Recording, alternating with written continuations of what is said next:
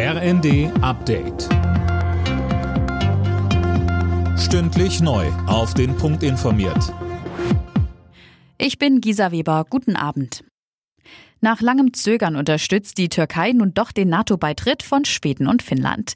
NATO-Generalsekretär Stoltenberg erklärte am Abend, dass es jetzt eine Vereinbarung gebe, die den Weg dafür ebnet. Die beiden Länder hätten die Bedenken der Türkei unter anderem in Bezug auf Waffenexporte und den Kampf gegen den Terrorismus ausgeräumt. Ankara hatte Helsinki und vor allem Stockholm vorgeworfen, PKK-Kämpfern Unterschlupf zu gewähren. Alle NATO-Bündnisstaaten müssen der Aufnahme neuer Mitglieder einstimmig zustimmen. Zum Abschluss ihres Gipfels auf Schloss Elmau haben die G7-Staats- und Regierungschefs ein großes Hilfspaket geschnürt.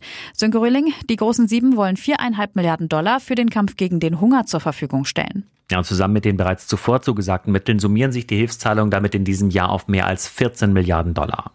Außerdem appellieren die G7 an andere Länder, dem Weltmarkt Nahrungsmittel zu fairen Bedingungen zugänglich zu machen und fordern von Russland ein Ende der Blockade ukrainischer Häfen. Denn dadurch fehlen dem Weltmarkt Millionen Tonnen an Getreide was laut UNO dazu führt, dass weltweit über 300 Millionen Menschen akut von Hunger bedroht sind, so viele wie nie zuvor. Im Streit um ein Aus für Neuwagen mit Verbrennungsmotor hat sich die Bundesregierung auf einen Kompromiss geeinigt, kurz vor der Abstimmung der EU-Umweltminister.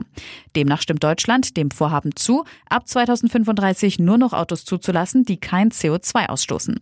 Fahrzeuge, die mit sogenannten E-Fuels, also künstlich hergestellten Kraftstoffen fahren können, sollen davon ausgenommen werden. Bundesverkehrsminister Wissing. Klar ist, dass Fahrzeuge mit Verbrennungsmotor, die nachweislich nur mit äh, E-Fuels betrieben werden, ebenso klimaneutral sind wie andere Fahrzeuge. Und deshalb brauchen wir Technologieoffenheit, um einen gemeinsamen Weg zu finden. Den haben wir gefunden.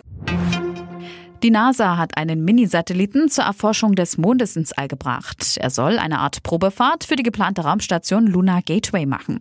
Die soll Ausgangspunkt für kommende bemannte Missionen zum Mond werden. Alle Nachrichten auf rnd.de